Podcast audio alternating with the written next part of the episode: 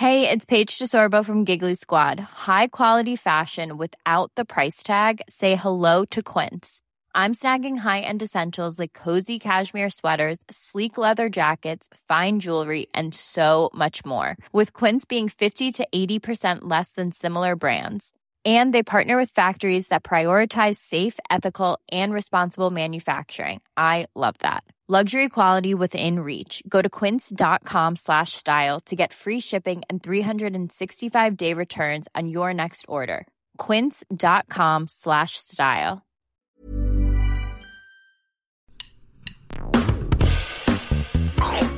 Allez, mange mon œuf. Mon œuf, il était parfait. Et le chef, il a gobé comme un flambi.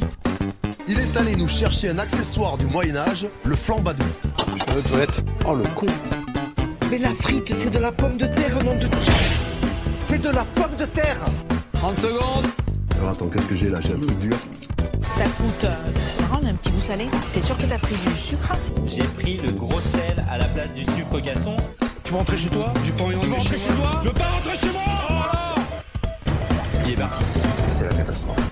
J'ai fait fumer ma Saint-Jacques durant 72 heures avec la peau de mes couilles. 3, 2,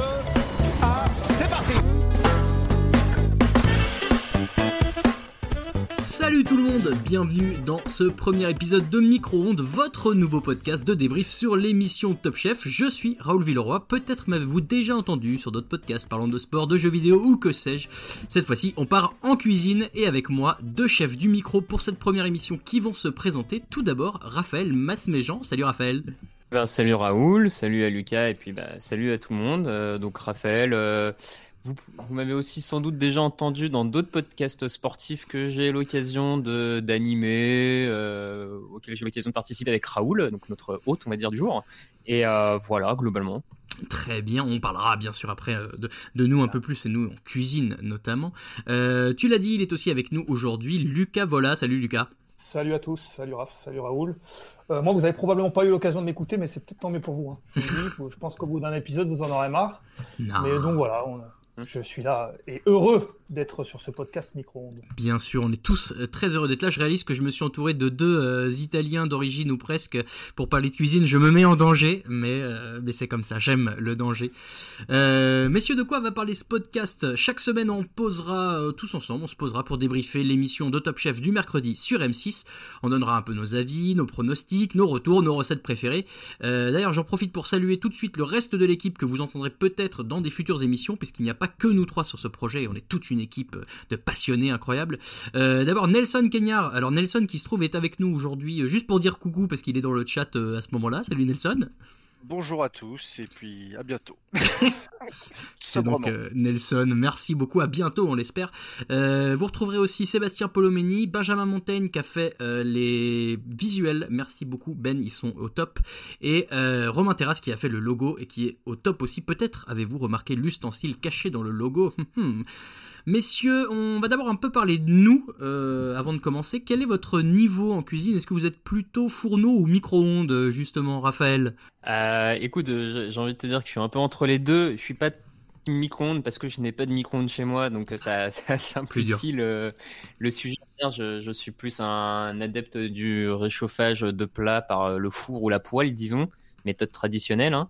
Euh, et après, mon niveau de cuisine, euh, je pense, euh, se limite à regarder Top Chef et dire, Ah, je sais pas si j'aurais fait ça. Eh ben, c'est justement le but de ce podcast. Lucas, toi, euh, c'est quoi ton niveau de cuisine? Et moi, c'est plutôt micro-ondes. C'est plutôt Ah. micro Alors, j'ai pas de micro-ondes non plus. euh, Bah, C'est quoi au-dessus de toi, là? Mais c'est un micro-ondes cassé, justement. Ah, Voilà. ok. voilà. Un micro-ondes cassé, mais je réchauffe euh, à la poêle aussi, mais je suis plutôt micro-ondes. Et quand je regarde Top Chef, moi, ça me donne uniquement. Parce qu'il y en a beaucoup qui regardent Top Chef, qui ça leur donne envie de cuisiner. Moi, ça me donne envie de manger uniquement. Ouais, Euh, donc voilà, ça donne un peu mon niveau, euh, mon niveau en cuisine. Je suis assez d'accord, je suis un peu comme vous. Moi, je, je suis pas un grand cuisinier. Alors, je me suis récemment découvert une passion pour les marinades de poulet. Alors, j'adore faire des marinades. Euh, c'est pas très difficile. Hein. Tu fous tout dans un plat, puis après tu fous tout dans la poêle. Mais c'est très bon. Euh, maintenant, voilà, c'est plutôt l'amour de Top Chef qui nous réunit plutôt que, que l'amour de la cuisine euh, à faire. En tout cas, je crois. On verra pour les autres les autres membres de l'émission. Peut-être sont des grands cuisiniers, je ne sais pas. Euh, et l'amour de Top Chef, tiens, avant de commencer, histoire qu'on situe un peu votre, votre meilleur candidat de l'histoire de Top Chef. Allez, hop, comme ça, au débeauté. Qui vous choisiriez là, tu nous mets, tu nous mets euh, devant euh, un grand nombre de candidats. Et en, en plus, je pense qu'on est biaisé par, euh, par la, la, récente, la récente saison. Parce que j'ai envie de dire Adrien, mais c'est mmh. probablement pas le, pas le meilleur candidat de top chef de l'histoire, mais comme c'est dans la dernière saison, c'est difficile de se le sortir de la tête. Ouais, je suis d'accord. Moi, j'aurais pris Camille, euh, personnellement, le gagnant de la saison 9, euh, qui pour moi est le meilleur candidat de l'histoire de Top Chef. Qui tu verrais, toi, Raphaël? Ouais, peut-être bah, un peu comme vous deux, Camille ou Adrien. Effectivement, euh, je rejoins Lucas sur le côté Adrien, c'est tout, tout récent, donc forcément, on l'a à l'esprit. Après, cela dit, j'ai vu passer une vidéo sur les internets, comme on dit, vous l'avez peut-être vu par Combini, où Hélène Darroze et Michel Saran étaient interrogés et tous les deux prenaient Adrien dans leur brigade all-time j'ai l'impression que le bonhomme a quand même laissé une belle empreinte euh, mm. dans l'émission, quoi qu'il arrive. Donc, euh, allez, Adrien, euh, mm. et pour la découverte du. D'autant, quand même la bien sûr, que vous avez entendu dans le jingle, bien sûr, vous aurez d'autres jingles au cours de ce podcast. J'espère qu'ils vous, ils vous rappelleront de beaux souvenirs. En parlant de jingle, on va envoyer le premier tout de suite, puisqu'on va pouvoir passer à la première partie de notre émission de preview, à savoir la présentation de la saison 12. On se retrouve après le jingle.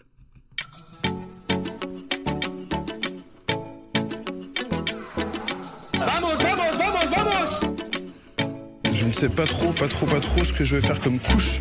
Au début, je voulais faire un kebab, un pitibab. Allez, on passe à la dégustation.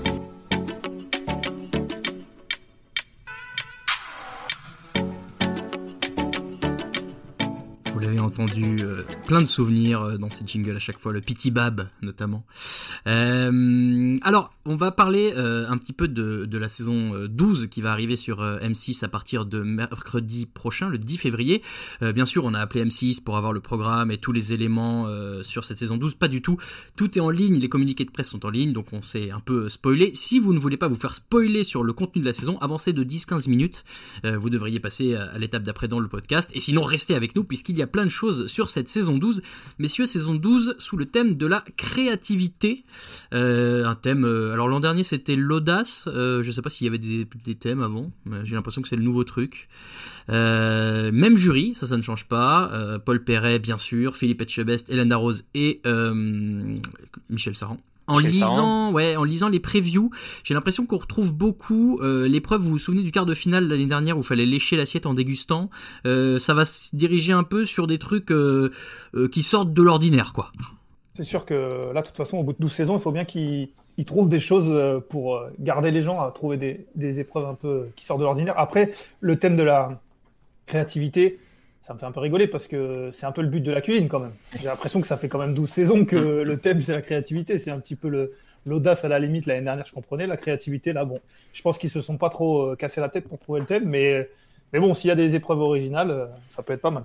On va revenir là-dessus juste après. Raphaël, ça t'inspire euh, la créativité, toi? Oui, je, rejoins un peu euh, Lucas. C'est vu que c'est une qualité qu'on demande aux candidats depuis des saisons et des saisons dans Top Chef. Bon, je suis pas bien certain que euh, cette année il, faille en faire encore plus en termes de créativité pour l'emporter. Donc bon, je, reste un peu mesuré là-dessus, mais juste, tu me permets quand même la bonne nouvelle, moi je trouve de cette saison, c'est la confirmation que Paul Perret est toujours là dans le jury, qui a apporté l'an dernier euh, un vrai, une vraie nouveauté, un nouveau souffle dans le jury. Et je, il a fait vachement bien. Son duo avec euh, Adrien a été quand même bien, euh, bien dans les mémoires de tout le monde. Donc très content de le retrouver à nouveau cette saison. Ouais, je suis assez d'accord. C'était une, une, belle découverte.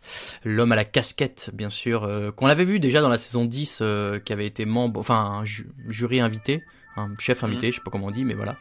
Euh, alors que la police de la cuisine a retrouvé l'un de vous deux, je ne sais pas qui c'est, mais euh, mais euh, mais nous ne parlerons pas. Je moi. Ah. alors, tu parlais tout à l'heure des épreuves, Lucas. On a quelques éléments euh, sur les épreuves qu'on va avoir dans cette saison 12. Il y a des épreuves qui reviennent. Euh, la boîte noire, bien sûr. La guerre des restaurants, même si là, ça va être un peu, euh, et vous le verrez dans cette saison, de toute façon, le thème du Covid va planer un peu sur tout.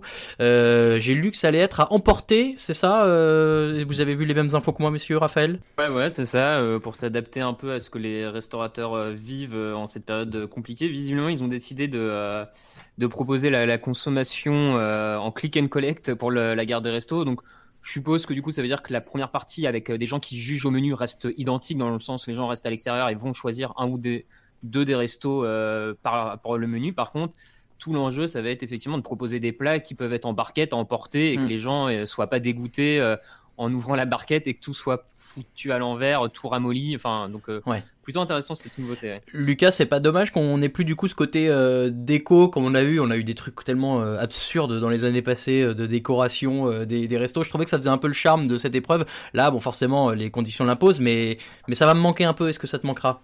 Après, il faut voir, il faut voir. Peut-être que il va falloir rentrer quand même dans le restaurant pour aller chercher, euh, aller chercher la nourriture, et peut-être qu'ils vont devoir un petit peu faire un petit effort, ou au moins peut-être un petit effort de devanture Hmm. euh, pour euh, pour attirer les gens. Je sais pas comment ils vont ils vont l'organiser, mais euh, mais faut voir, faut voir. C'est sûr qu'il y aura moins en tout cas cet aspect déco comme comme on l'a eu. Vous savez que ça c'était drôle, surtout l'année dernière Ah bah. avec les frites, euh, les, les chips au plafond. Euh, mais bon, on va voir, on va voir. Après, c'est souvent une des épreuves euh, vers la fin, parce Mm. qu'il faut forcément qu'il n'y ait pas beaucoup de candidats, parce que si on fait ça à 15, tant te dire que ça fait beaucoup de restaurants. Mais euh, donc, il va falloir l'attendre un petit peu, celle-là, quand même. Je suis d'accord. euh, euh, ça va être curieux, ça va être curieux. Une autre épreuve euh, emblématique qui revient mais qui est euh, un petit peu mise au goût du jour. Et alors là je dois avouer qu'au moment où j'ai appris cette nouvelle euh, mon hypomètre de cette saison 12 a littéralement explosé. La fameuse épreuve qui peut battre Philippe Etchebest. Et alors là nouveauté de l'année c'est qui peut battre Philippe Etchebest et Paul Perret les deux associés sur la même épreuve. À quoi on peut s'attendre messieurs? Alors, et comme l'an dernier surtout Hélène Darroze et Michel Saran ne sauront pas que Paul Perret et, Philippe Etchebest ont fait un des plats qu'ils vont déguster. Euh, je sais, est-ce que vous comme moi vous vous attendez énormément de ce que peut donner l'association euh, Polo, si j'ose les appeler ainsi, Raphaël? Ah ouais, ouais, ouais, comme, euh, bah, comme un peu tout le monde, hein, euh, grosse hype autour de cette épreuve. Euh, déjà, à chaque fois, euh, chaque année, on va dire, c'est un peu un temps fort, ce moment qui peut battre euh, Philippe. Philippe, et là, tu, rajoutes Paul, deux, deux profils de cuisiniers vraiment différents. On a le côté euh, avec Philippe Etchebest, un peu mof, euh, plus dans des. Pas traditionnels au, au bon sens du terme, tu vois, euh, très précis.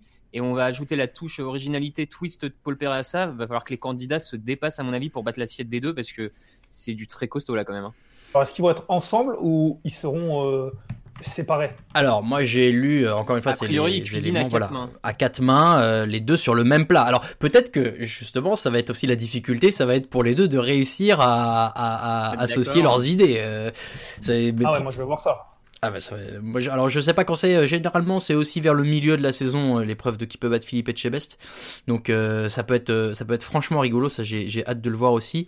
Euh, dans les alors il y a des nouvelles épreuves en revanche euh, aussi dans cette saison 12. Il y a l'épreuve écologique. 50% il me Ah. disait. Euh, 50% de de la saison tu veux dire?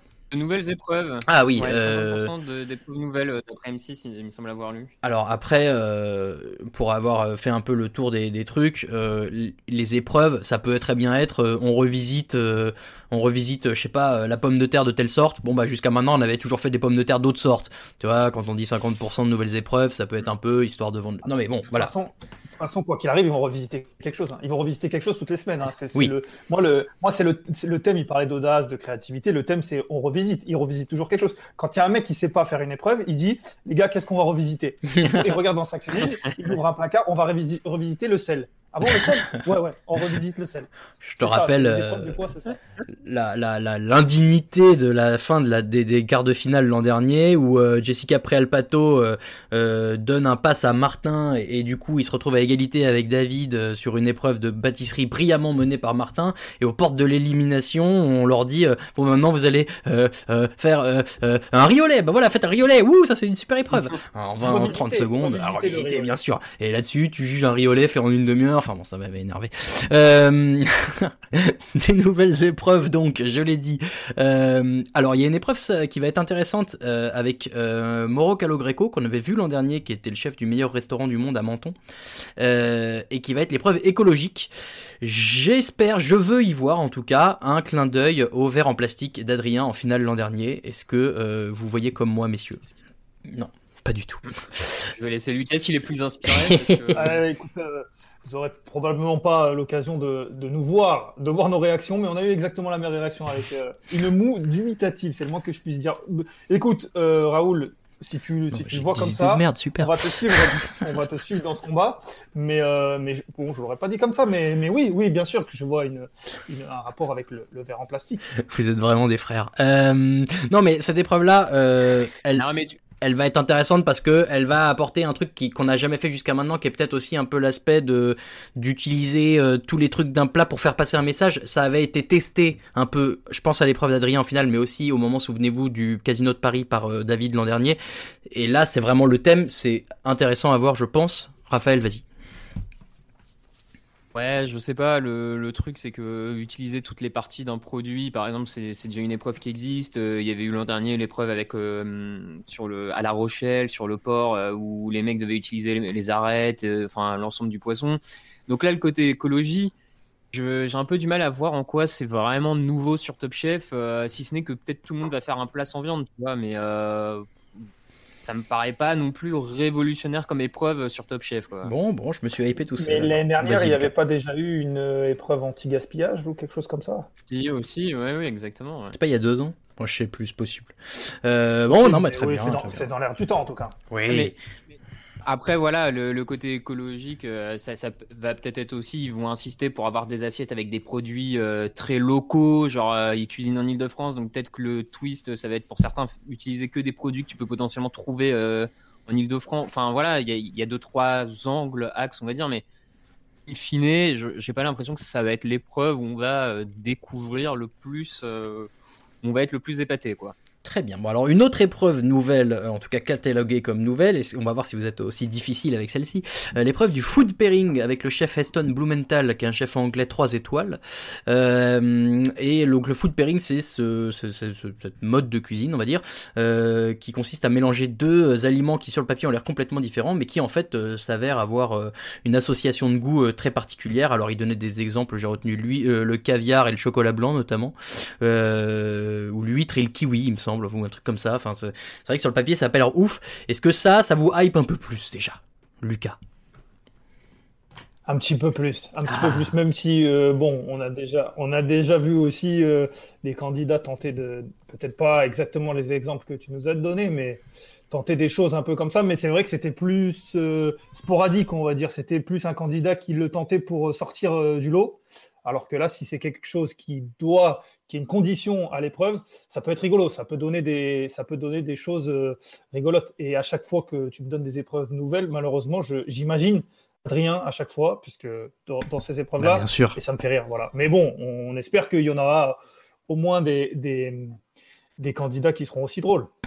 Oui, oui, on va repasser aux candidats. On vous fera une présentation bien sûr détaillée des candidats en deuxième partie d'émission. Euh, Raphaël, cette épreuve du food pairing, euh, intrigué, pas intrigué, déjà vu? Ouais, un peu, un peu comme toi. Je, je... Enfin, d'ailleurs, je sais pas, tu vas nous dire après ce que tu en penses, mais euh, je, re- je rejoins Lucas. euh, le fait que ce soit une condition vraiment pour tout le monde et que tout le monde parte sur l'objectif de faire une association euh, différente, je trouve ça plutôt sympa. Là, maintenant, c'est vraiment le type d'épreuve qui aura de la saveur que si on tombe sur un truc absolument insensé auquel Oui. on n'avait même pas imaginé. Je vais pas dire qu'on imagine des qu'on imagine spécialement le huître et kiwi, mais justement, on aurait vu ça pendant l'épreuve, on aurait été assez euh, cho- pas choqué, mais euh, voilà, ça, aurait dressé l'intérêt. Donc, euh, Mhm. bon, on va- c'est une épreuve qui vraiment ne va vivre que par euh, le, résultat clairement de ces candidats. Ouais, et du coup, il va falloir. euh, J'espère qu'il y aura des, des, candidats un peu fous. euh, tu, tu mentionnes Adrien, Lucas évidemment, mais il y en a eu d'autres dans l'histoire de Top Chef aux idées un peu osées. Donc j'espère que cette épreuve-là leur permettra de se révéler. Pour finir sur la présentation de la saison, il y a quelques chefs qu'on nous a un peu vendus d'avance, notamment pas mal de chefs étrangers. Ça c'est assez rare pour être souligné. Des Espagnols notamment. Alors je peux vous donner les noms, mais je sais pas si ça vous parlera. Euh, J'ai vu qu'il y avait le chef Ang- Angel Leon, euh, Andonia Duris, donc déjà deux chefs espagnols, le chef Blumenthal aussi, euh, qui est un chef anglais. Alors et dans les chefs qu'on connaît peut-être plus et notamment dans les noms français, il y aura Guy Savoie. Euh, qui est un nom euh, de la gastronomie française important. Et j'ai vu qu'il y avait pas mal de pâtissiers. Euh, Est-ce que ça veut dire qu'on s'attend à beaucoup d'épreuves avec des desserts, ce qui n'a pas toujours été très trop la mode, je crois, chez dans Top Chef? Est-ce que ça, les, les épreuves de pâtisserie, c'est des trucs qui vous branchent ou vous préférez la cuisine traditionnelle, on va dire? J'ai pas Alors, dit de prénom, du coup vous êtes perdu. Euh, Vas-y, Lucas. Oui, oui, bah, plutôt pas trop, pas trop. Bah, comme les desserts, hein, d'ailleurs. De temps en temps, c'est sympa, Euh, mais c'est vrai que si ça prend beaucoup, beaucoup de place, ça peut, ça peut pas être agaçant, mais un peu gâcher un petit peu, un petit peu l'émission. Moi, j'aime bien quand c'est de la cuisine. euh, Je vais, je vais vexer certains pâtissiers, mais quand c'est de la vraie cuisine Bah, je- je- je-. Oh là là. Non, non, mais attends, je, direct, je te rappelle que en demi-finale l'an dernier, quand euh, David Gallienne a annoncé son, son épreuve, puisqu'en demi-finale tu choisis l'épreuve pour tout le monde, euh, il annonce le, le, le truc avec le, le sucre soufflé, et Perret arrive au, au niveau du, du plan de travail d'Adrien et, et lui dit, euh, et Adrien lui explique l'épreuve, et Perret dit, euh, faire de la pâtisserie en demi-finale de Top Chef, je croyais que c'était un concours de cuisine. Donc, euh, si tu veux, voilà, ça, c'est, c'est, c'est, c'est- Voilà, voilà, on a le même humour. Ouais, non, mais voilà. Est-ce que Raphaël, toi, ça te va, les épreuves de pâtisserie? Ouais, un peu entre vous deux. euh, il en faut pas, il en faut pas tout le temps. euh, il faut pas euh, qu'on ait 5-6 épisodes qui se jouent là-dessus parce que euh, voilà, effectivement, la, pâtisserie a peut-être quelque chose de, moins créatif dans le sens où tu as, des règles en pâtisserie quand même avec des, ça se joue au milligramme près de sucre, euh, de, farine, de machin. Donc il y a peut-être moins de place à la créativité. D'ailleurs, ça peut paraître peut-être un peu étonnant. Mais justement, comme c'est le thème de la créativité cette année, comment ils vont tourner ça? J'ai cru voir passer euh, l'idée d'une épreuve où le, dessert sera, faudra faire un dessert, euh, dessert cuisinier, comme ils disent, à partir vraiment de viennoiserie. Donc là, tu vois, j'attends de voir ça. Ça m'intrigue Mm. comment comment les mecs vont euh, utiliser le croissant et le pain au chocolat pour en faire un dessert euh, cuisiné ça, ouais. et pas juste euh, pas juste le petit croissant dans l'assiette. Donc bon, pourquoi pas Je- J'attends de voir. Ouais, écoutez, on verra. Moi, je, je... Donc, euh, vas-y, Lucas. Je vais me permettre de me défendre parce que là, j'imagine déjà que j'en ai fait sortir quelques-uns de. Restez, restez. Ou, ou de, voilà, ici, qui nous écoutent en train de faire du footing, il y en a quelques-uns qui se sont arrêtés. Alors, je m'excuse, mais, ce que je voulais dire, c'est que, c'est que, là, on sent les rames. hein. Mais ce que je voulais dire, c'est que pour moi, la pâtisserie, c'est un métier différent, en fait. Euh, c'est vraiment deux métiers différents. Et du coup, je trouve ça un petit peu dommage parce que euh, ils font tous le même métier de cuisinier et il y en a certains qui sont un petit peu plus euh, sensibilisés à la pâtisserie ou qui ont fait un petit peu plus. Et du coup, ça crée des écarts, et d'ailleurs, on l'a vu l'année dernière, ça crée des écarts un peu trop importants parce que c'est complètement un autre métier. C'est des choses euh, qui sont complètement différentes quasiment. Donc, euh, c'est pour ça que moi, ça me gêne un petit peu. Après, je, voilà, tous les pâtissiers qui nous écoutent, je vous aime. Je vous aime les Bien sûr, et on adore manger des pâtisseries aussi de temps en temps. Euh, D'ailleurs, si vous aimez la pâtisserie, euh, vous pouvez aussi regarder euh, le meilleur pâtissier sur M6. Hein. Voilà, c'est- dans le même ordre d'idée. Il y a, il y a- il y a de la pâtisserie. Euh, voilà. Écoutez, je crois qu'on a fait un peu le tour de, de, de la globalité de, de cette saison 12. On se met un petit jingle et on va pouvoir passer à la présentation des 15 candidats. Accrochez-vous, c'est parti.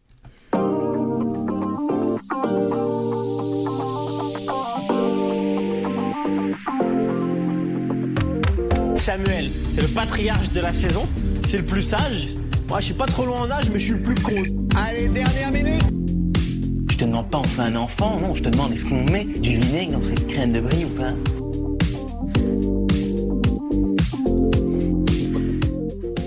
Est-ce qu'on met du vinaigre dans cette crème de brie? Merci à Maximilien pour euh, cette fabuleuse punchline à l'époque. Euh, des candidats qui ont marqué bien sûr l'histoire de Top Chef et il y en aura peut-être dans les 15 candidats euh, qui vont être présents dans cette saison 12. On va vous présenter les 15 candidats et on a, vous verrez en fin d'épisode, on s'est livré à un exercice de pronostic de classement. Alors voilà, ça vaudra ce que ça vaudra. Euh, D'ailleurs, je suis content que Lucas soit là parce qu'il a complètement fait n'importe quoi sur les pronos, donc il va pouvoir se défendre en direct. C'est excellent. Euh, alors, d'abord, première chose qu'il faut noter, messieurs, pas d'étoilés cette année. Est-ce que c'est une bonne nouvelle pour vous? Est-ce que ça, évite un peu les, les, les, les, gens trop forts, on va dire, euh, Raphaël? Ouais, ouais, moi je trouve que c'est vraiment une bonne, euh, bonne nouvelle parce qu'on l'a vu quand même l'an dernier avec David. On a senti qu'avec son étoile, il avait ce statut de favori. Alors après, comme dans toute compétition, euh, des fois les favoris euh, se plantent, il aurait pu se planter, il n'est pas passé loin en demi-finale de, de décevoir tout ça. Donc il y a toujours la place euh, là-dessus. Mais, clairement, sur beaucoup d'épreuves, on sentait qu'il était vraiment au-dessus de la plupart des candidats grâce à cette expérience de l'étoile. Donc je trouve ça pas plus mal qu'on retombe plus sur des, gens expérimentés, mais pas encore, pas encore étoilés. Quoi. Des expérimentés euh, et de l'expérience, il y en a à des niveaux divers et variés, puisqu'on va le voir, il y a, il y a des candidats qui ont plus ou moins euh, d'expérience. Euh, Lucas, même question, euh, pas d'étoile, bonne nouvelle? Même réponse. Bonne nouvelle, oui. Parfait. L'étoile, ça, ça marque quand même euh, un- une étape, même si, bon, il y a des, cuisiniers qui sont très très bons qui n'ont jamais été étoilés. Mais c'est vrai que ça marque quand même un palier dans, dans la cuisine. Et c'est vrai que du coup, bah, même comme tout à l'heure, ça, ça crée un peu des différences de niveau ou d'expérience euh, qui sont un peu dommageables pour l'émission, je trouve. Très bien, oui, je suis assez d'accord avec vous de toute façon. Euh, on commence du coup, on prend dans l'ordre. Euh, le premier, c'est Bruno Aubin. On vous fait un peu on vous fait un peu la présentation euh, à chaque fois du parcours et des caractéristiques des candidats, on va dire. Lui, il a longtemps bossé au Bristol avec Eric Fréchon, donc ça veut dire qu'il doit avoir un mental à toute épreuve parce que Eric Fréchon, à mon avis, en, en cuisine, c'est pas une gageure. Aujourd'hui, il est chef de cuisine à l'hôtel Narcisse Blanc. Alors, la description qu'on nous en a fait, c'est assez bosseur, qui aime bien moderniser des plats traditionnels euh, dans une saison de créativité, ça peut être utile. Euh, Lucas, qu'est-ce que qu'est-ce que tu as qu'est-ce que tu penses de Bruno Aubin euh, pour cette saison 12 Alors apparemment, j'avais lu aussi qu'il avait fait un stage ou des stages avec Philippe Etchebest. Ouais. Et donc ça, moi, moi j'attends déjà de savoir si, si bon, forcément, s'il bon, s'il va le reconnaître. Euh, T'inquiète qu'on lui aura que- dit, hein, la prod va bosser là-dessus, je pense. J'imagine, j'imagine. Bah, disons alors comment il va, il va le jouer, euh, la surprise.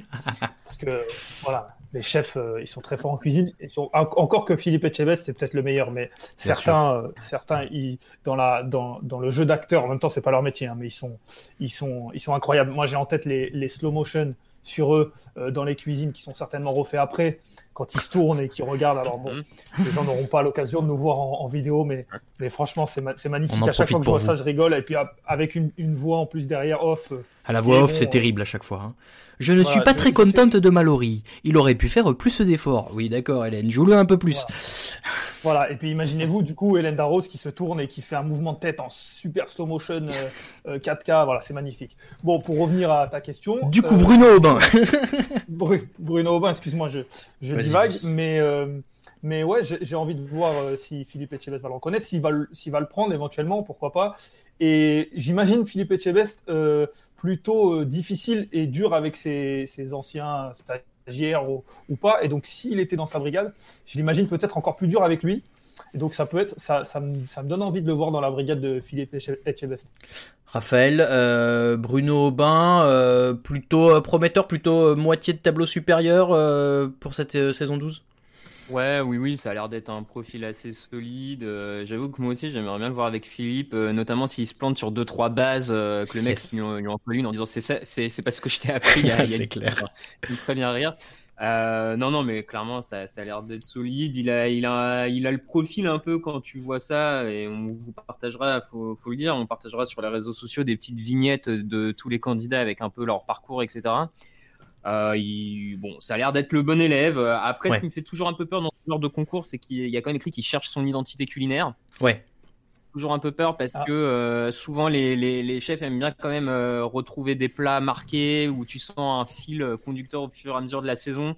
Et ils sont capables, à mon avis, de reconnaître les assiettes. Lui est pas là-dedans, ça peut lui jouer des tours à la fin, quoi. Ouais, ouais, je suis assez d'accord. Euh, deuxième candidat, Arnaud Baptiste. Arnaud Baptiste qui euh, lui aussi vient de, vient, euh, a été élevé sous l'aile d'un grand chef, en l'occurrence Yannick Aleno, avec qui il bosse aujourd'hui à l'A- à l'Alénothèque. Donc encore un qui doit être rompu euh, aux engueulades euh, sans fin et, aux remontrances. Donc ça, c'est pas un problème pour lui. Euh, alors on nous le présente un peu comme le, le titi parisien. tu as petite moustache, les petits tatouages, euh, un peu, proche, euh, proche de sa famille, qui il raconte les histoires de, de, la, cuisine de sa grand-mère qu'il essaye de, chercher depuis toujours. Euh, le, gars sympa, peut-être un peu trublion aussi de cette euh, saison 12, euh, peut-être euh, voilà, euh, peut-être un futur punchliner pour la saison 2 euh, du podcast Micro-ondes. Euh, Je sais pas ce que vous en pensez, Raphaël. Oui, oui, non, comme tu dis, euh, le, le parcours chez Aleno, quand on voit depuis plusieurs saisons euh, les épreuves d'Aleno, la rigueur du type, euh, on se rappelle tous de, tous de son gobage d'œuf dans l'épreuve de où Camille, saison 9, devait faire un œuf. Je sais plus de quelle manière, et Aleno lui avait bouffé son œuf parfait, quoi. Ouais. Bon, bon, on- clairement, je pense que du coup, il a, comme tu dis, il a, il a un bon entraînement. Donc euh, à voir après euh, comment comment il réalise, euh, comment il met ça en avant, mais euh, ouais, bo- bonne tête, ouais. Lucas. Ah, Après, oui, c'est toujours compliqué de, de parler alors qu'on ne les a pas vus évoluer, mais c'est vrai que du coup, on se base sur, sur, leur, sur leur parcours et tout ça. Euh, moi, je vais vous faire une confidence, je suis pas un grand fan de Yannick Aleno. Et du coup, bah, quand on m'annonce quelqu'un qui est, euh, qui est un disciple de Yannick Aleno, bah, forcément, je, je m'attends euh, à quelque chose euh, qui va pas forcément me plaire. Alors du coup, c'est pour ça que tu me chambrais sur mon, sur mon classement, que peut-être on aura l'occasion de détailler tout à l'heure. Tout à Mais fait. Je l'ai fait au feeling. Je l'ai fait au feeling, du coup. Je, voilà, parce qu'on les a pas vus, on a, et puis on, Donc on ne sait pas, il n'y a, a, encore eu aucun épisode, donc euh, nos avis se feront au fur et à mesure, mais du coup, en le faisant au feeling, bon, bah, notre ami euh, disciple de Yannick Aleno, il n'y a pas une grande place dans mon cœur. Arnaud n'est pas ton favori. est-ce que Aleno, tu dis que t'aimes pas le, le personnage qu'on voit dans les émissions? Ouais, ouais, ouais, qu'on voit dans les émissions, qu'on a pu entendre à droite à gauche aussi, parce que forcément, ces chefs, ils sont pas que dans Top Chef. Parce que bon, quand ils viennent dans Top Chef, forcément, ils sont mis euh, sur un piédestal, c'est normal. Euh, c'est des grands chefs, euh, et puis on va forcément dire que du bien d'eux. Après, si on a pu lire à droite à gauche des choses sur Yannick Aleno, j'ai pas l'impression que ça soit quelqu'un de très sympathique. Après, je, bon, on n'est pas là pour ça, on va pas rentrer dans des. mais... mais... du coup, pour mon, pour mon, sur mon avis, je, je le porte pas forcément dans mon cœur. Mais très bien, très bien. Euh, mais alors, je suis d'accord avec toi assez globalement sur Yannick Aleno qui a pas toujours envoyé une image très sympa. Euh, en revanche, dans la dernière euh, saison, quand il est venu pour les demi-finales sur cette épreuve de la sauce remportée par avec brio d'ailleurs par Mallory, je, en y repensant, je l'ai revu là, je regardais un peu les épisodes pour préparer euh, les jingles de l'émission et les quatre euh, sauces qui avaient été proposées avaient toutes l'air euh, hyper fortes et c'est vrai que ça avait, c'était une des épreuves peut-être qui a eu un des niveaux les plus relevés de la saison et je l'avais trouvé plus sympa que les fois d'avant en tout cas. Donc bon, je m'étais dit pourquoi pas Yannick euh, aller une deuxième chance.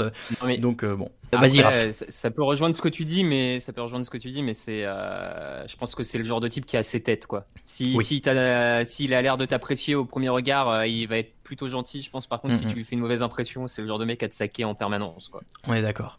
Euh, troisième candidate, Chloé Charles. Chloé Charles, 33 ans de Paris. Alors Chloé Charles, elle a été un peu présentée, en tout cas via les différents euh, les différentes présentations cette année, euh, comme la chef itinérante euh, qui a un peu des expériences à, droite à gauche et qui est très portée sur et ça rejoint l'épreuve dont on parlait tout à l'heure avec Maroc Greco, très cuisine éco-responsable et très anti-gaspillage.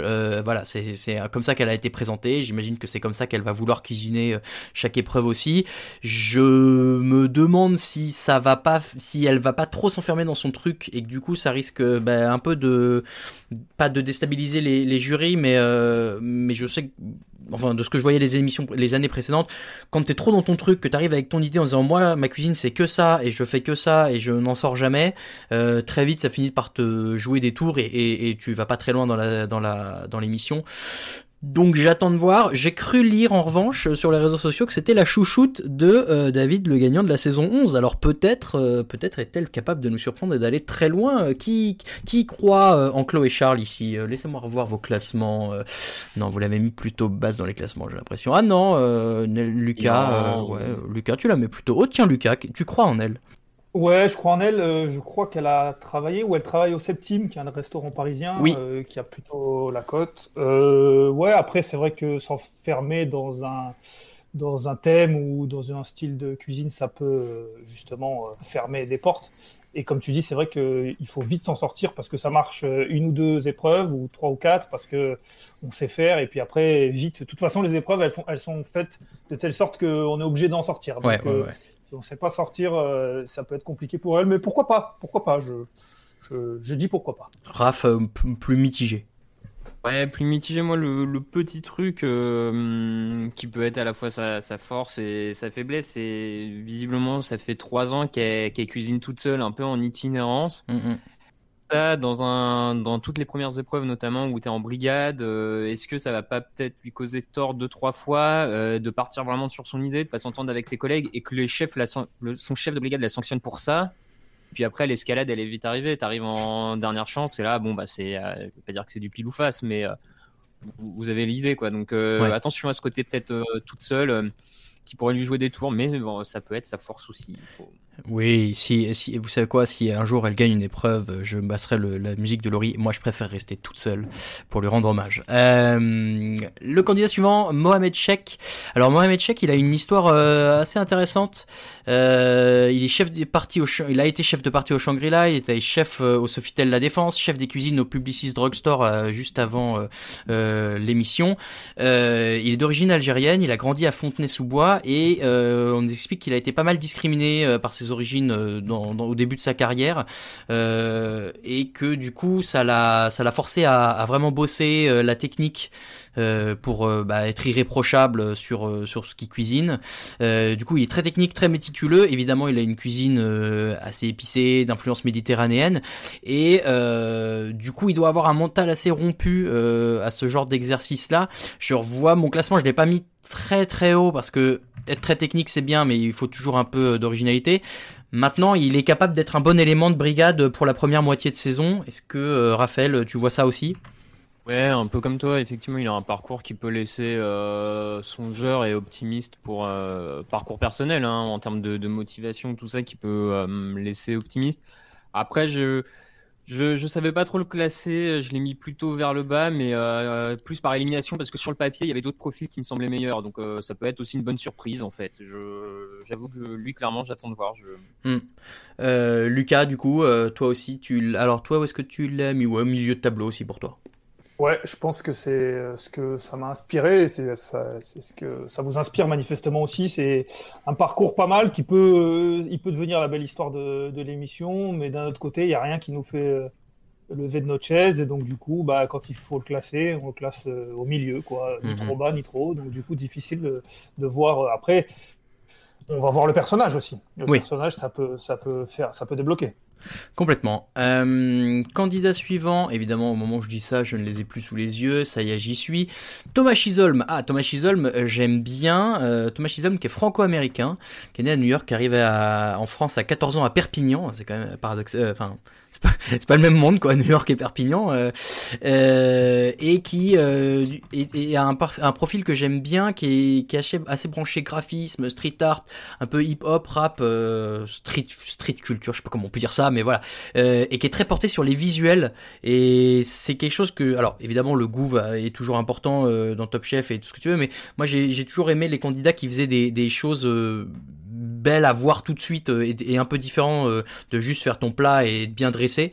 Donc ça, je suis assez curieux de voir ça. Euh, Lucas, qu'est-ce que toi tu en attends de Thomas Chisholm eh bien, moi, je l'ai mis premier. C'est mon ah, favori. C'est ton petit chouchou. Oh. Ah ouais, voilà. La grosse cote. La grosse cote. Non, je l'ai mis premier. C'est mon chouchou. C'est mon chouchou. Je dis pas qu'il va gagner, mais j'aime bien parce que bah, forcément ça me parle street art. Et puis surtout dans une une saison basée sur la créativité, je me dis est-ce que, est-ce que ça peut pas être euh, justement ça la créativité, les visuels et tout ça? Et puis il y a une chose tout simplement, et c'est peut-être pour ça que je l'ai mis premier, un Franco-américain qui arrive à Perpignan. Moi, je veux l'entendre parler avec l'accent anglais et du Sud-Ouest en même temps. Il n'y a que, il y a que ça. J'attends la, j'attends la première, la première, le premier épisode que pour ça. Donc rien que pour ça. Et s'il me régale sur l'accent, il sera premier dans mon cœur toute la saison. D'ailleurs, et je, euh, je, te donnerai la parole tout de suite, Raph, mais euh, ça a été le premier euh, à nous suivre sur Instagram. Donc peut-être qu'il écoutera cette émission et auquel cas, ben, on l'embrasse. Merci, merci Thomas. Raphaël. Merci Thomas. Ouais, je sais pas, moi j'avoue, je suis parti sur le milieu de tableau. Euh, effectivement, hum, je vois ce que Luc a dit sur le côté créatif dans cette saison-là. Euh, j'aime bien un des passages où il explique que euh, pour être créatif dans, dans le visuel de ses plats, faut pas seulement s'intéresser à la cuisine, mais faut, faut aller chercher ailleurs. Je, trouve ça intéressant. Après, il me semble un peu plus léger que d'autres sur le, le, CV, on va dire. et il y a un moment dans Top Chef, alors tous les ans, on a un candidat qui avec un peu moins de CV que les autres, arrive à se hisser assez loin. Mais après, globalement, il est souvent entouré quand même de gens assez expérimentés, assez techniques. Là, je sais pas, par rapport à d'autres, j'ai un peu plus de doutes là-dessus. Donc, milieu de tableau, mais clairement, ça peut être une des bonnes surprises de la saison. J'ai oublié d'ailleurs de mentionner tout à l'heure que euh, Baptiste Arnaud, dont on a, euh, oui, dont on a parlé, euh, Arnaud Baptiste en l'occurrence, euh, nous suit également sur Instagram. N'hésitez pas à les rejoindre at micro podcast. candidat suivant, Pierre Chaumet. Pierre Chaumet qui a un parcours assez international, qui, qui était apparemment hyper actif et qui s'est canalisé à travers la cuisine. Qui a surtout une, qui a vécu une belle année 2020 puisqu'on nous dit qu'il est devenu papa en 2020 et ça c'est vraiment un frérot parce qu'il y a plein de gens bien qui sont devenus papa en 2020.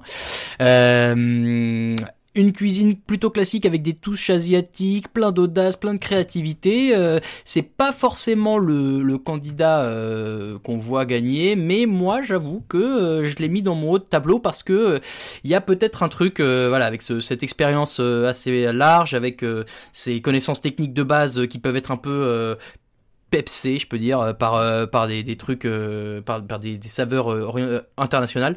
Moi, j'aime bien. Est-ce que vous me rejoignez? Je regarde, j'ai pas trop l'impression. Ah non, oh là là. Non, non, il est très mal classé chez vous. Bon, eh ben alors, Raphaël, vas-y. Ouais, écoute, euh, j'avoue que je, je sais pas, j'ai pas été très inspiré euh, sur le côté international pour le coup. Hum, bon, alors je trouve, euh, sans, sans, offense ni rien, mais que le côté touche asiatique dans sa cuisine, ça va faire 4 ans qu'on voit des chefs qui font ça. Enfin, tu vois. Oui, mais qu'on ça... gagnait. Samuel, saison 10. Je dis pas que ça, et puis je dis pas que ça apporte pas quelque chose dans les plats, tout, tout ça, hein, bien entendu, mais c'est je trouve que du coup le côté euh, je suis euh, chef occidental et j'ajoute des touches d'Orient dans ma cuisine pour euh, et c'est hyper original, bah, je trouve que ça l'est de moins en moins en fait. Enfin, on, en voit tellement de plus en plus que, que, ça se régularise, on va dire, et à juste titre et tant mieux et c'est très bon et tout ça, mais Bon, du coup, je suis un peu moins impressionné. Il y a, il y a 4 ans, c'est peut-être un profil, je me serais dit, tiens, hyper intéressant. Là, je, je sais pas. Après, ça peut matcher avec Perret, par contre. Oui, oui, oui. J'y pensais euh, aussi. C'est vrai que euh, on sait que Paul Perret, euh, lui, son restaurant, il était au Japon, si je dis pas de bêtises, et il a, il a ce côté-là aussi qui bien. Ah oui, bon, en tout cas en Asie, ça c'est sûr. Lucas, Pierre Chomet, un avis. Plutôt, plutôt d'accord avec Raph. C'est vrai que c'était original, et puis c'est plus, ça l'est plus trop. Alors c'est toujours bien, et ça apporte toujours quelque chose de différent, mais c'est plus trop original. Et on a tendance à, avoir déjà vu ça. Il y en a un, ou deux par saison à chaque fois. Donc euh, maintenant, euh, ça ne veut pas dire qu'il ne peut pas, pareil, sortir de son, de son, de son thème et, faire euh, des choses tout à fait classiques ou, et très bien d'ailleurs. Mais c'est vrai que là, le profil, ça me, ça me, ça m'inspire pas de la grande originalité. Donc, du coup, forcément, bah, comme tout à l'heure, on a tendance à le mettre un peu au milieu parce qu'on ne sait pas trop ce que ça va donner. Ok, ok. Je ne l'ai pas dit, mais il, est passé par des, belles adresses quand même, notamment euh, un 3 étoiles à Saint-Tropez, l'atelier de Joël Robuchon à Bangkok une étoile et à Londres deux étoiles. Euh, il était dans un restaurant à Bangkok, une étoile aussi. Enfin voilà, il, a, vu, des, beaux, euh, des belles cuisines. On parlait d'une touche asiatique. Là, on a la touche asiatique, c'est même bien plus que ça, puisque il y a un candidat euh, japonais dans cette saison 12. C'est Yo, alors Yohei Osaka. J'espère que je le dis bien. Yohei Osaka, qui est donc japonais, qui est arrivé en France il y a 10 ans, qui, est arrivé à 25 ans. Il avait, il parlait pas français. Il est venu parce qu'il avait découvert la cuisine française via un chef au Japon dont il, il est tombé amoureux de la cuisine française. Et ça, c'est intéressant, je trouve, c'est que il, du coup, il, il, a, il a cette volonté de, de maîtriser à 100% les classiques de la gastronomie française, euh, et il arrive à le faire parce qu'il a bossé comme un dingue pour y arriver. Et là, pour le coup, lui, c'est même pas des touches asiatiques qu'il qu'il ajoute, c'est vraiment de la, cuisine qu'on appelle fusion, où il mélange complètement les deux. Euh, c'est marrant, il dit, euh, je, trouverais ça rigolo, tu vois, et son rêve, c'est de battre euh, des Français sur euh, des épreuves classiques de vol au vent, de pâté en croûte, toutes choses comme ça. Je sais pas s'il y arrivera, mais moi, je suis curieux de savoir à quel niveau il, arrivera à se situer par rapport à des gens qui ont vécu là-dedans toute leur vie. Lucas. Il va nous revisiter le pâté en croûte c'est sûr. Il va nous épreuve revisiter la vol au vent. Il va revisiter quelque chose, lui. C'est sûr, je le, sens. Il va revisiter euh, les, classiques de la, gastronomie française. Pourquoi pas, ouais. Pourquoi pas. Là, c'est vrai que c'est différent. C'est pas un, chef français qui est parti et qui a des influences asiatiques, comme tu dis. C'est vraiment, c'est un chef asiatique qui euh, évolue dans la cuisine française. Du coup, c'est un peu différent. Ça, c'est un, un peu plus original, on va dire déjà. Pour la créativité, c'est pas mal, Raphaël. Est-ce que euh, toi, ça t'inspire? Est-ce qu'il t'inspire ce chef? Bah moi, on en reparlera à la fin, mais dans mon classement, je l'ai au, même niveau que Pierre Chaumet. Ces deux profils, bon, je sais pas, y tu sens qu'il y a de la technique et tout, hein, qui sont bons, mais euh, sur le papier, là, comme ça, ça m'inspire pas plus que ça. Euh, j'attends de voir. Ouais le candidat suivant, euh, en l'occurrence la candidate suivante, Sarah Mingui. Alors euh, une des plus jeunes, elle n'a pas euh, énormément d'expérience par rapport à d'autres candidats dont on a déjà parlé qui, qui ont un peu plus vu. et alors elle, elle, comment dire, elle ne cherche pas vraiment les étoiles, elle cherche pas les, les, grands noms de la cuisine. Elle, elle fait un peu son truc pas dans son coin, mais disons qu'elle a envie de réussir euh, par ses propres moyens, ce qui est tout à fait euh, louable. Et euh, du coup, moi j'ai l'impression que ça va être un avantage pour elle dans cette saison-là, puisqu'elle n'a pas vraiment de, on va dire, de code, de, de, de, trucs un peu trop formatés dans sa tête. On nous la vend comme une cuisinière très libre et décomplexée et sans limite et tout ce que tu veux. Ça peut ça peut être un double tranchant, ça peut lui jouer des tours comme ça peut lui réussir. Raphaël, toi tu la vois plutôt euh, réussir ou, pas réussir avec ce genre de profil? Bah moi j'ai un peu peur pour elle. Hein. Clairement je l'ai je l'ai pas très très bien classée. Euh, comme tu dis, c'est bien d'avoir aucun code, de s'en affranchir. Euh, effectivement, dans la saison de la créativité, ça peut être une bonne surprise. Et puis, de toute manière, il y a tellement de cuisiniers en France que tous ne peuvent pas euh, passer par les maisons étoilées, tous ne peuvent pas être remarqués. Donc, bien sûr, on peut avoir des chefs extrêmement talentueux qui passent un peu au travers des radars, d'autant plus si elle, le cherche. Clairement. Maintenant, euh, bon, je, pense que dans Top Chef, il y a un moment où les limites d'une cuisine, euh, comme elle se décrit, une cuisine sans chichi et brute, euh, j'ai peur que le pas chichi et le brut, ça passe pas toujours dans Top Chef.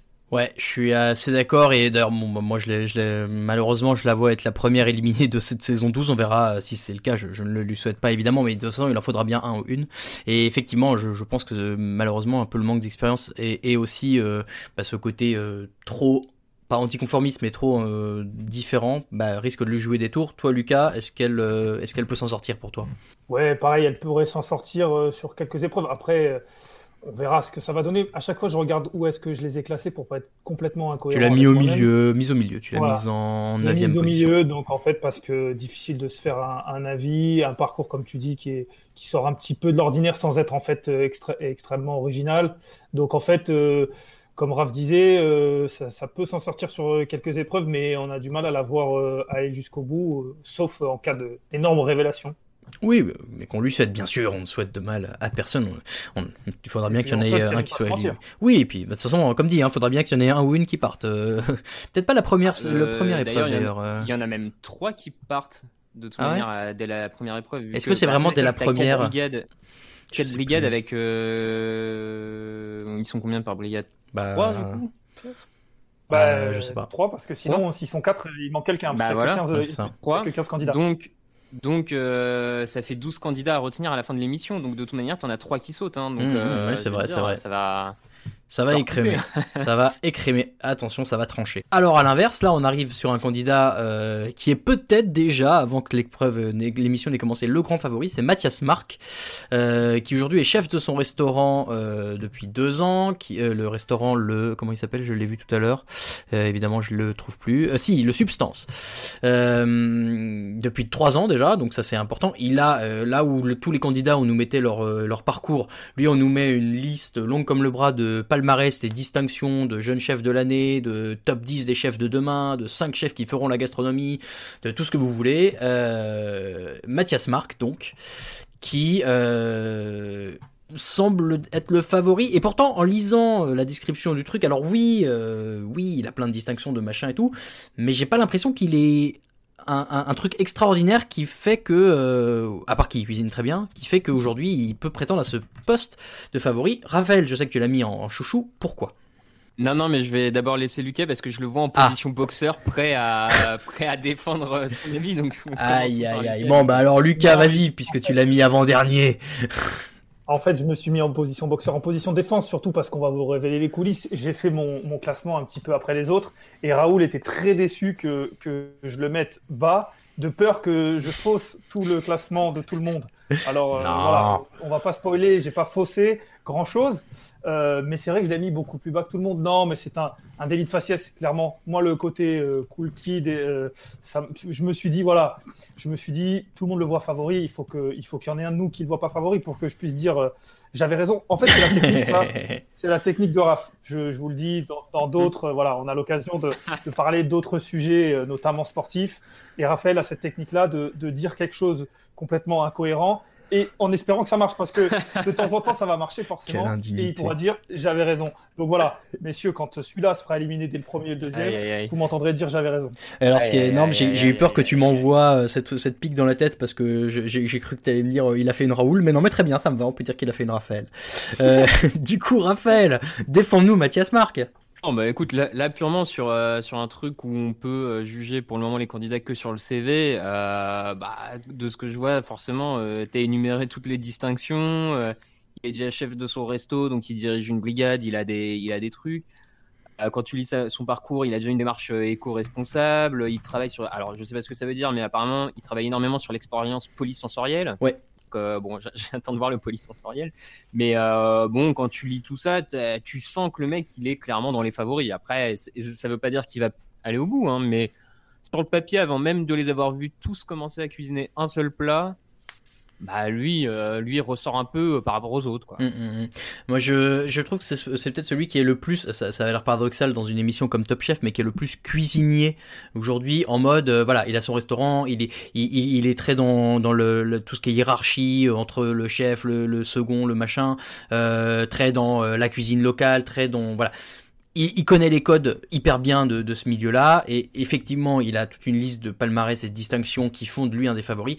Moi je l'ai mis deuxième histoire de pas faire comme tout le monde, mais euh, mais oui très clairement euh, sur le papier il a tout ce qu'il faut pour aller loin aujourd'hui. Euh, candidat suivant, alors le candidat suivant c'est Jarvis Scott et je suis content parce que Jarvis Scott on l'a déjà vu un petit peu si vous avez suivi les réseaux sociaux de M6 et de Top Chef sur internet, on a déjà vu une petite partie de ce qu'il allait nous faire pendant la première émission. en l'occurrence une compoté d'oignons pour un dessert. Euh, donc ça c'est plutôt cool. Euh, lui rapidement, euh, il est assez jeune, il a 24 ans seulement, c'est un des plus jeunes de la saison, je crois. et on nous dit que sa famille en cuisine a remplacé sa famille, je cite, quelque peu défaillante. alors peut-être que ce sera la belle histoire qu'on va nous vendre. Vous savez quand même qu'M6 aime bien raconter aussi des belles histoires autour des candidats, donc peut-être que ce sera un peu la belle histoire de cette saison 12. et il a pas peur d'oser, en tout cas, des trucs et d'avoir de la créativité c'est la bonne saison, dans son assiette, notamment avec cette compotée d'oignons. Euh, moi, il y a un truc que, que je veux voir, c'est euh, si un jour, comme il le dit dans la vidéo euh, de présentation d'M6, il est mof, qui mettent les Santiago, ça c'est, voilà, je trouve ça rigolo. J'aime bien les mecs qui ont des idées un peu saugrenues comme ça. Et je crois que je l'avais pas mis très haut dans mon classement, mais bon, pourquoi pas, pourquoi pas me faire surprendre? Est-ce que, est-ce que vous aussi, vous voudriez vous faire surprendre par Jarvis, Raphaël? Ouais, ouais, bah l'extrait dont tu parles est surprenant. Hein. On en verra plus euh, mercredi prochain, mais bon, après, euh, voilà, je, moi je l'ai mis milieu de tableau. J'avoue que j'attends de voir. C'est un candidat qui, là, de prime abord, me donne pas trop de. J'ai pas trop d'opinion dessus. Hein. Je, vais vite passer la main, mais. Parfait. Bah alors, Lucas, vas-y, prends la main. Euh, je l'ai mis au milieu de tableau aussi, mais ouais, j'ai envie qu'il me surprenne. J'ai envie qu'il me surprenne. J'ai envie qu'il pose un freestyle. Jarvis Scott, euh, moi, ça m'a fait penser de suite à Travis Scott. Bah oui. Donc, euh, voilà, j'ai vu l'extrait dont tu parles aussi avec la compotée d'oignons. Je, m'attendais à ce qu'il voilà, pose un freestyle. mais pourquoi pas? Pourquoi pas les Santiago? Pourquoi pas? Ouais, non, moi, je, moi, après, j'avais lu que quelque chose qui voyait ça comme un accélérateur pour sa carrière. C'est pas souvent bon signe, ça. Non. Parce que ça fait un petit peu, ça fait un petit peu le cuisinier qui vient pour se montrer euh, qui pourra dire qu'il a fait Top Chef, mais il vient pas forcément pour gagner. Après, c'est tout à son honneur, hein, mais euh, ce que je veux dire, c'est que du coup, ça le place pas forcément comme, euh, comme favori. Mais bon, Jarvis Scott, rien que pour le nom, déjà, moi j'aime bien. Euh, candidate suivante, Pauline Sen, alors Séné ou Sen, je ne sais pas. Euh, Pauline Sen, moi j'y crois un peu à Pauline Sen, je dois l'avouer, je l'ai mise top 3 de mon classement. Euh, Pauline qui euh, a une, euh, un fort potentiel, qui est très exigeante, très portée sur la cuisine depuis toute petite. On nous raconte que à 7 ans, euh, son papa qui, qui est grossiste à Rungis lui amenait les légumes au fur et à mesure qu'elle avait des idées pour faire sa cuisine. très adepte de la bistronomie, alors ça c'est toujours un terme qui me fait un peu rigoler, mais comme c'est à la mode, bon bah on est obligé de, de de, croire que, ça veut dire quelque chose. Et euh, grande technicienne, euh, très très pointilleuse, voilà, c'est une candidate qui a, des acquis et des, on va dire une méthode sûre en tout cas, euh, et qui moi du coup me laisse penser qu'elle a de quoi aller très loin. Je crois que vous étiez assez d'accord avec moi. Ouais, Raphaël, tu l'as en 5, euh, Lucas, tu l'as en dernière. Alors Lucas, explique-toi. Ah ouais, j'attendais, j'attendais que tu tombes sur mon classement parce que tu disais, vous êtes plutôt d'accord avec moi. Je me suis dit, attends qu'il tombe sur mon classement, il va voir si je suis d'accord avec lui. Euh, pareil. Alors moi, je l'ai mis dernière. Euh, c'est plutôt parce que dans sa description, et parce que c'est la seule chose sur, laquelle on peut se baser pour l'instant, euh, elle avait l'air très stricte, un peu le doigt sur la couture du pantalon. et je sais plus qui l'année dernière, une fille aussi, pareil, avait été un peu comme ça. Je vais pas dire de bêtises, mais et du coup. La brigade de Saran. Euh... Je sais plus, je vais pas dire de bêtises sur le nom. Les, adeptes s'en rappelleront certainement, mais un peu trop strict, un peu trop. Euh, les choses, il faut les faire comme ça et pas autrement parce que c'est comme ça qu'on nous a appris. Et dans une émission comme Tom Chef, où même si on essaie de reproduire exactement des conditions de cuisine, mais il y a du temps, il y a des choses qu'on peut pas, et des, et, des, et des, contraintes, je me dis que ça peut être compliqué, surtout dans une, dans une saison où on parle de créativité. Je me dis que ça peut être compliqué. Du coup, le coup près est tombé. Elle sera dernière. Bon, ben voilà, ça c'est fait. Raphaël, euh, défends-la un peu. Euh, très rapide, hein, euh, j'avoue, moi c'est plus un feeling. Euh, je sais pas, comme toi, un peu, une bonne impression. Carré, technique, euh, l'amour du produit avec un père grossiste au marché de Ringis. visiblement, c'est un truc dans lequel elle baigne depuis toute petite. Donc, je sais pas, bonne, elle a un CV, bonne, bonne intuition dessus. Donc, c'est clairement subjectif comme, comme voilà, hein, depuis le début. Ouais, bien sûr. Bon, bon, bon pressentiment avec elle. Euh, messieurs, on arrive à Charline Stingel, ou encore une fois, je ne sais pas, Charline, euh, qui est la gagnante d'Objectif Top Chef? Est-ce qu'il y en a un de vous qui a regardé Objectif Top Chef? Non, oui, pardon, j'ai pas entendu. ah bah vas-y, euh, dis-nous, Raphaël, présente-le nous rapidement. Oui, oui, je, écoute, j'ai fait tout le, euh, j'ai fait, euh, j'ai fait une bonne partie de, ouais, d'Objectif Top Chef. clairement, tu sens que c'est une jeune prodige, un hein, jeune fille en chef, futur chef en, en devenir clairement. Je suis pas sûr que c'était la meilleure du concours, mais bon, on va pas refaire l'histoire du, du, jeu. Mais en tout cas, en finale, elle a été hyper costaud euh, face à son adversaire. Elle a fait un superbe trompe-l'œil pendant l'objectif Top Chef. Euh, un trompe-l'œil où elle a fait une orange qui, en fait, euh, à l'intérieur, était du canard à l'orange. Bref, c'était absolument incroyable. et d'ailleurs, ça fait. je pense que c'est là où Philippe a eu un petit coup de cœur pour elle, hein, pour sa future brigade, parce qu'il faut le rappeler, comme elle a gagné Objectif Top Chef, elle rentre dans la brigade de Philippe. Oui. Donc euh, voilà. Elle a du potentiel, par contre, euh, lors d'Objectif Top Chef, à un moment, elle a, elle a deux, trois fois flanché un peu sous la pression. Elle est vite reprise, hein, donc ça, ça c'est positif, elle se reprend vite, mais tu sens qu'à son jeune âge, 18 ans, il y avait un petit peu de pression, donc pense que ça va être un peu dur pour elle quand même. Moi, je, je, veux bien être surpris. Je l'ai mise en bas du classement parce que forcément, c'est une de celles qui a le moins d'expérience. Mais, euh, mais comme tu dis, elle a, beaucoup de promesses. Euh, elle a fait troisième au meilleur apprenti de France aussi, au concours du meilleur apprenti de France. Donc voilà, il y a, beaucoup de promesses. Et je crois, Lucas, de ce que je vois, que tu crois bien en elle. Euh, dis-nous, défends-la. Oui, défends-la. Ben, alors, j'ai pas eu l'occasion de regarder tout au Objectif Top Chef, donc je peux pas en parler aussi précisément que, que Raph. Mais c'est vrai que Bon, quand euh, c'est un, un, cuisinier qui arrive d'Objectif Top Chef, il y a un peu, on a tous un peu plus de sympathie. En tout cas, pour ma part, euh, tu as forcément un petit peu plus de sympathie parce que bah, tu sais que c'est l'underdog un petit peu, c'est l'outsider qui est pas forcément attendu. Et donc, du coup, euh, et puis l'année dernière, par exemple, Gracien, qui, Gracien, bien sûr. lui, qui lui était, était carrément euh, amateur. Et, et, donc, du coup, on a un peu plus de sympathie. Donc, ouais, j'ai dû la mettre dans le haut du classement.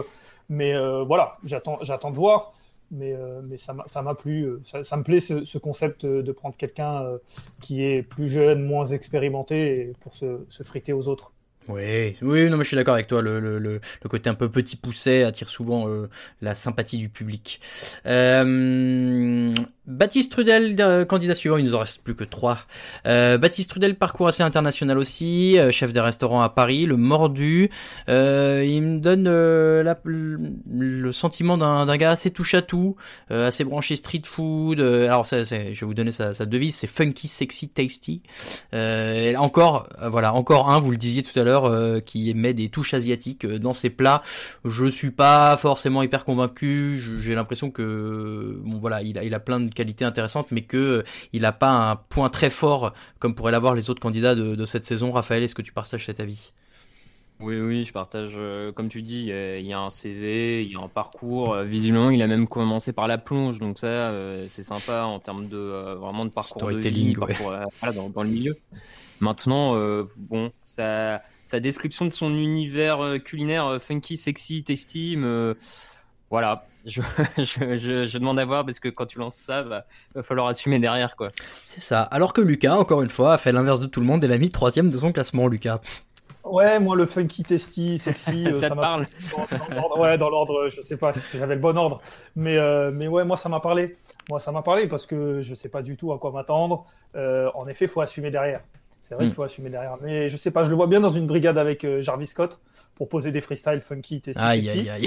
Euh, mais, euh, mais ouais, moi ça m'a parlé, je l'ai mis troisième.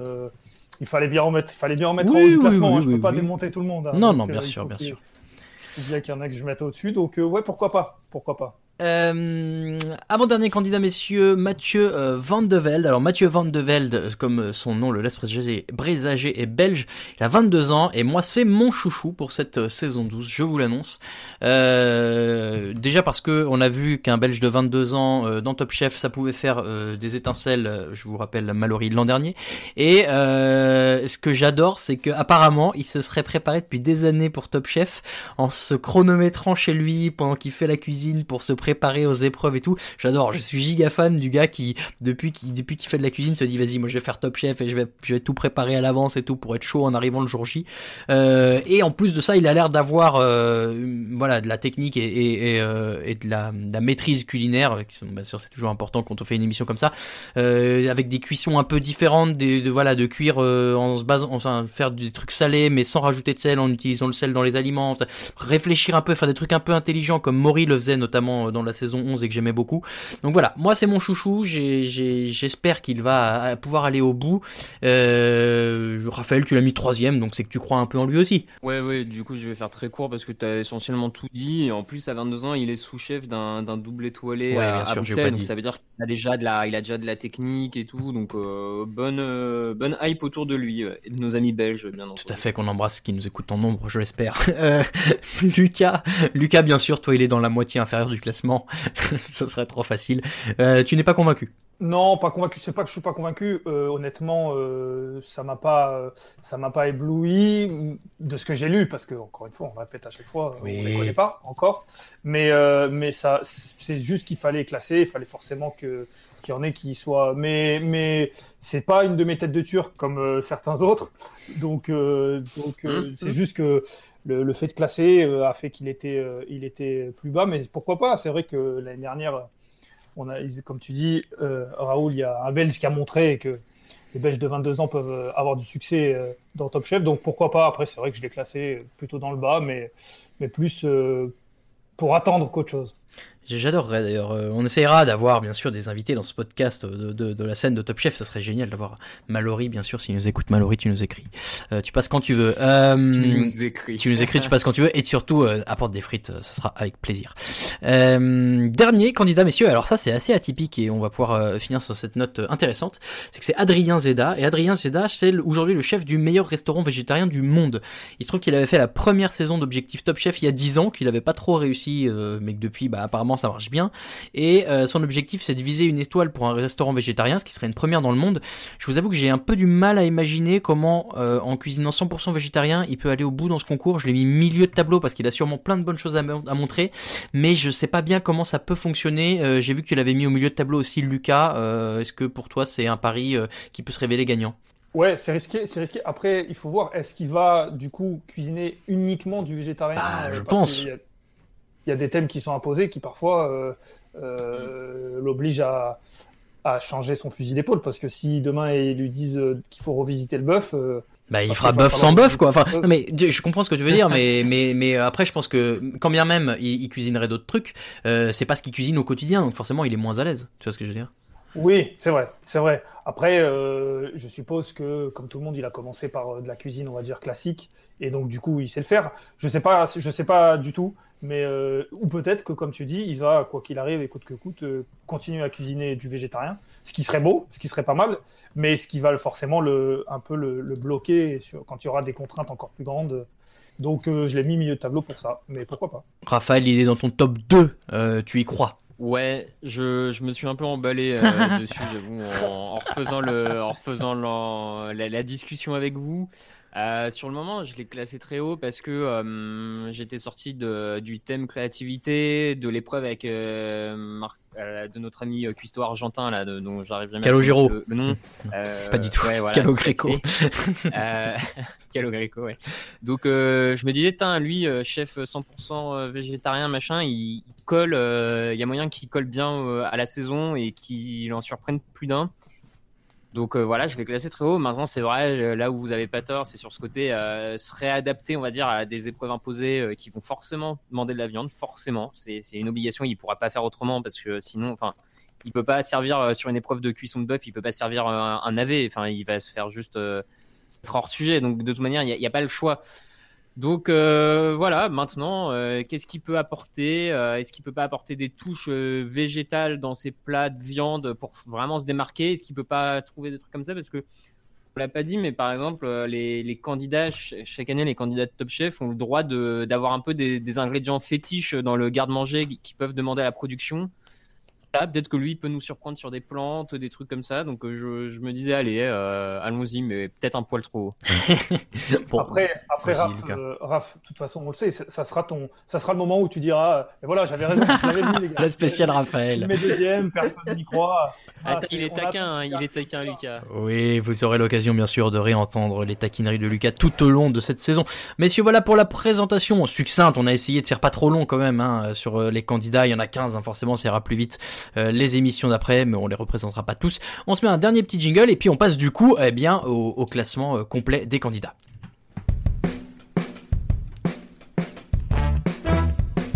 Stéphane, vous voulez pas vous asseoir avec nous? Bon, pourquoi pas? Je goûterai un peu, mais je juge pas. Et j'ai senti un truc long, il y avait un truc long, comme ça, qui m'a juté dans la bouche. 3, 2, 1, top, c'est terminé C'est terminé Alors, on vous le vend depuis tout à l'heure, ce fameux euh, classement des candidats. Donc, euh, voilà, vous l'avez compris, on vient, euh, nous, d'un podcast plutôt sport, plutôt football américain, voilà, vous saurez tout. Et il y a un exercice qu'on aime bien faire dans le début des saisons, c'est classer subjectivement, du coup, les équipes en fonction des forces et faiblesses de chacune via un classement global. Donc là, on s'est livré à l'exercice avec les six membres de la rédaction de Micro-ondes. On a fait les moyennes de chaque classement de chaque candidat et ça nous donne un classement global. Évidemment, on l'a répété, c'est subjectif et c'est difficile à faire puisqu'on n'a pas encore vu les candidats en action, mais il fallait faire des choix. L'avenir nous dira si on est meilleur en pronostic qu'en cuisine. Euh, comment on fait? On part du bas et on remonte pour euh, pour faire euh, pour faire la surprise en haut? Ouais, on va faire comme ça, ça va être plus plus rigolo. Euh, on les donne, on a déjà un peu débattu, donc on va pas forcément trop s'attarder, mais voilà, on peut, on, on va le faire un peu au fur et à mesure. Euh, les trois derniers, on va faire comme ça puisque oui, vas-y.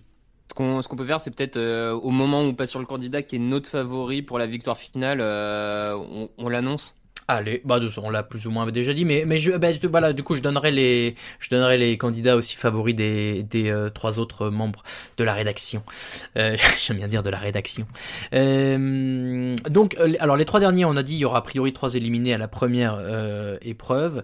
Euh, le global, ça a donné Sarah Mingui, Charline Stingel et Mohamed Sheikh. On verra. Le fait est que voilà, on l'a dit dans la présentation, c'est alors pour Charline, c'est peut-être un peu le manque d'expérience, et pour les deux autres, c'est peut-être qu'il y a moins d'éléments euh, un peu forts qui permettraient de se démarquer par rapport aux autres. Est-ce qu'on peut dire ça comme ça? Charline, elle peut pas être éliminée. Hein. Elle est dans la brigade de, de Philippe d'office, comme elle est, euh, elle a gagné Objectif Top Chef. Ah, ça marche comme ça. Je- J'avoue que je, je crois pas. euh, En fait, je vais vous faire une confidence, messieurs. Je crois que je n'ai jamais vu la première de chaque saison de Top Chef.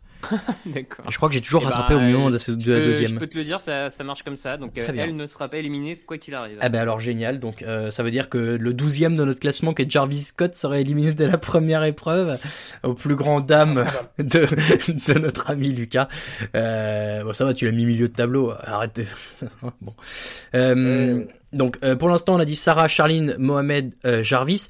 Après euh, ça représente aussi euh, peut-être le niveau qu'on leur donne, ça veut pas dire qu'ils seront éliminés dans cet ordre-là. Euh, Yohei, euh, le japonais en 11e, Pierre Chaumet, on l'a dit, voilà des. Alors Yohei, je sais pas, moi Yohei je le voyais plus haut, mais il y a y a quelques membres de la rédaction qui l'ont mis plus bas, donc voilà ça ça tire un peu. Le milieu de tableau de toute façon ça va se valoir. Hein. Yohei en 11, Pierre en 10, Thomas Chisolm en 9. Et alors Thomas Chisolm c'est quand même le chouchou de Lucas, donc là il va y avoir un vrai clash entre la rédaction et les autres. Euh, mais Lucas, euh, tu nous l'as dit tout à l'heure, c'est ton favori. C'est mon favori, c'est mon favori. Je- je- J'espère juste, je veux pas être déçu sur son accent euh, franco-américain. Franco-perpignanais. Vraiment, j'a- j'attends que ça parce que ça peut le faire tomber, hein, ça peut le faire tomber de mon classement. Mais en tout cas, pour l'instant, c'est mon favori. Et je vous aurais, en tout cas, pensez-y, je vous l'aurais dit. Je vous l'aurais dit bien sûr. Euh, Thomas en 9, donc on a dit Chloé Charles en 8, la, la chef itinérante. Euh, Baptiste Trudel, le funky sexy tasty en 7. Bruno Aubin, qui était le premier dont on a parlé. Oui, j'essaie de redonner un peu des, des, trucs. Bruno Aubin, on en a parlé au tout début. hein. Souvenez-vous, c'est le Bristol, c'est Eric Fréchon en 6.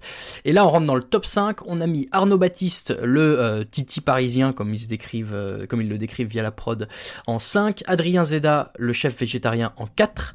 Pauline Séné, euh, la, la technique parfaite en, en 3. Mathieu Van de Velde, moi je l'ai dit, c'est mon chouchou en 2. Et Mathias Marc, le favori en 1. Et c'est Raphaël, ton chouchou à toi. Alors, ju- juste pour préciser, je l'ai mis favori, mais c'est pas mon, mon chouchou, c'est pas, je, je mise pas la victoire sur lui. Hein, Oh. pas- mais sur le papier, ça a l'air d'être le plus fort. Hein, mais... Ah bon? Bah alors qui t'aurais mis en favori toi? Ben, tu sais quoi, En moi je vais aller sur Pauline Séné. Je sais Ah. pas, j'ai un bon feeling. J'ai un bon feeling sur une candidate euh, cette année, je, je sens que c'est la bonne. Est-ce que c'est moi ou il y a jamais de femme qui a gagné Top Chef? Ah, si, qu'il y a si, je remonte. Ah, Au euh, au début, début, je crois ouais. qu'il y en a- oui, oui, il y en a eu Vous une, savez quoi, je vais euh, regarder Top Chef Palmarès en direct pendant le qu'on enregistre cette émission. une- Voilà, on est une émission réactive. Euh, je tape Top Chef sur Wikipédia, tac tac tac, je descends. Est-ce qu'on me le met les gagnants? Je vois que Cyril Lignac a été jury au début, c'est terrible. Euh... non, ça va, je rigole, je rigole. Euh... Ah ouais, mais il y a pas un Cyril tableau. euh, Un, des premiers, un des premiers qui a lancé le mouvement, le mouvement cuisine à la télé quand même. Ah mais non, complètement. Ça, non mais voilà, je, mais, moi, je, Cyril Lignac, ouais. j'ai une histoire particulière Il avec avait lui. une parce que- émission où il faisait son restaurant, non, avec euh, des, des jeunes euh, cuistots. A- C'est pas comme ça qu'il a commencé Ah ouais, même. peut-être. Je sais plus. Eh, Mais euh, le fait est que oui, euh, comme ma femme est, est red dingue de lui, forcément je l'aime pas trop. Euh, bah, j'arrive pas à avoir trouvé facilement, mais bon. En tout cas, il y a eu sur les dernières saisons euh, uniquement euh, des cuisiniers qui ont gagné. Et d'ailleurs, il y a pas, il y a, il y a quatre filles, je crois cette année, j'ai trois ou quatre. Donc voilà, s'il y en a une qui arrive à, aller au bout, euh, ce serait une belle performance. Et d'ailleurs, il me semble qu'en plus Pauline Séné dans sa description, elle dit que elle son son leitmotiv ça a été de s'imposer euh, dans un milieu d'hommes. Donc voilà, ce serait une belle victoire pour elle aussi. Euh, je vous redonne le classement comme ça, vous l'avez en tête, puis on vous le remettra sur les réseaux sociaux, mais comme ça vous pourrez en débattre avec vos amis tout de suite. Sarah en 15, Charline en 14, Mohamed en 13, Jarvis 12 et Yohei 11, ça c'est le bas malheureusement du classement aujourd'hui. Euh, Pierre en 10, Thomas en 9, le franco-perpignanais. Chloé en 8, Baptiste en 7, Bruno en 6 et notre top 5, Arnaud en 5, Adrien en 4, Pauline en 3, Mathieu en 2 et Mathias en 1. Voilà, on a tout, fait- on vous a tout dit. Euh, je crois qu'on a fait le tour de ce classement et on a fait le tour. Euh, est-ce que ah, est-ce qu'on se risque un petit euh, qui va avec qui euh, dans quelle brigade? Est-ce qu'il y a deux trois idées qui vous viennent? Moi, je pense notamment aux, aux, spé- aux- aux touches asiatiques qui pourraient aller avec Paul Perret. Mais à part ça, euh, je sais pas trop. Ouais, c'est compliqué. Euh, qui était le stagiaire de Etchebest On a dit que c'était Bruno, Bruno, Aubin, je crois. Ouais, ouais, ouais. Euh, pourquoi pas, on, disait, on le disait tout à l'heure, mais, euh, mais ouais, c'est compliqué, c'est difficile parce qu'on on connaît pas non plus leur caractère. Non. Même si on les a, on a vu leur description, ça dépend beaucoup du caractère aussi, je trouve, euh, de comment ça match avec les, les, les chefs. Par contre, ce que je voyais, c'est que ils, ont été en quasiment confinés tous ensemble pendant la l'enregistrement de l'émission. Ouais. Et du coup, est-ce qu'on va pas avoir un petit peu plus de... Parce que l'année dernière, je sais pas si vous vous rappelez, il y a eu un petit peu des, des, des touches de, on va dire, télé-réalité, même si euh, euh, où on a vu Oui, euh, ouais. où Malou partait dans les studios et il était suivi quand il. C'est la catastrophe. voilà.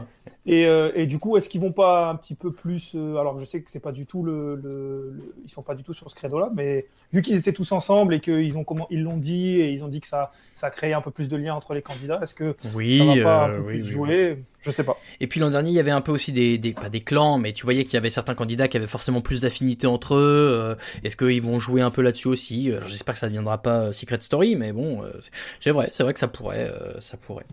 Et ben du coup, messieurs, c'est comme ça que se termine déjà le premier épisode du podcast Micro-ondes. Euh, vous pouvez nous retrouver sur la plupart des bonnes plateformes de podcast. Alors il faut juste le temps de paramétrer tout ça, comme c'est la première émission, on va prendre le temps, mais vous aurez tout promis euh, sur ce que vous écoutez d'habitude.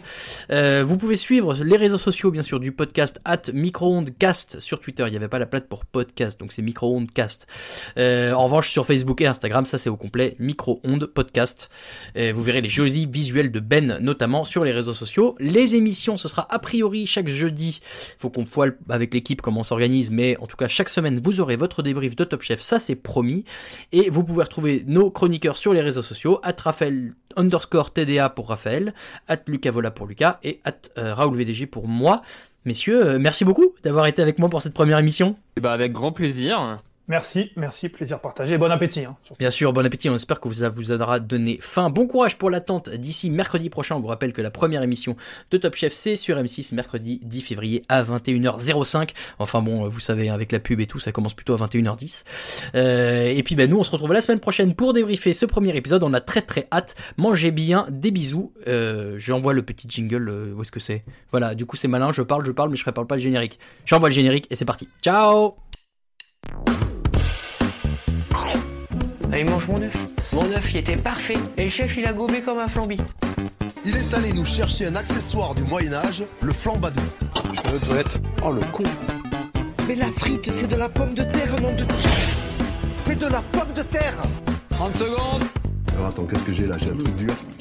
Ça coûte. euh, c'est marrant, un petit goût salé. T'es sûr que t'as pris du sucre? J'ai pris le gros sel à la place du sucre gasson. Tu vas rentrer chez toi? J'ai pas envie de rentrer chez toi? Je veux pas rentrer chez moi Il est parti. C'est la catastrophe. J'ai fait fumer ma Saint-Jacques durant 72 heures avec la peau de mes couilles. 3, 2,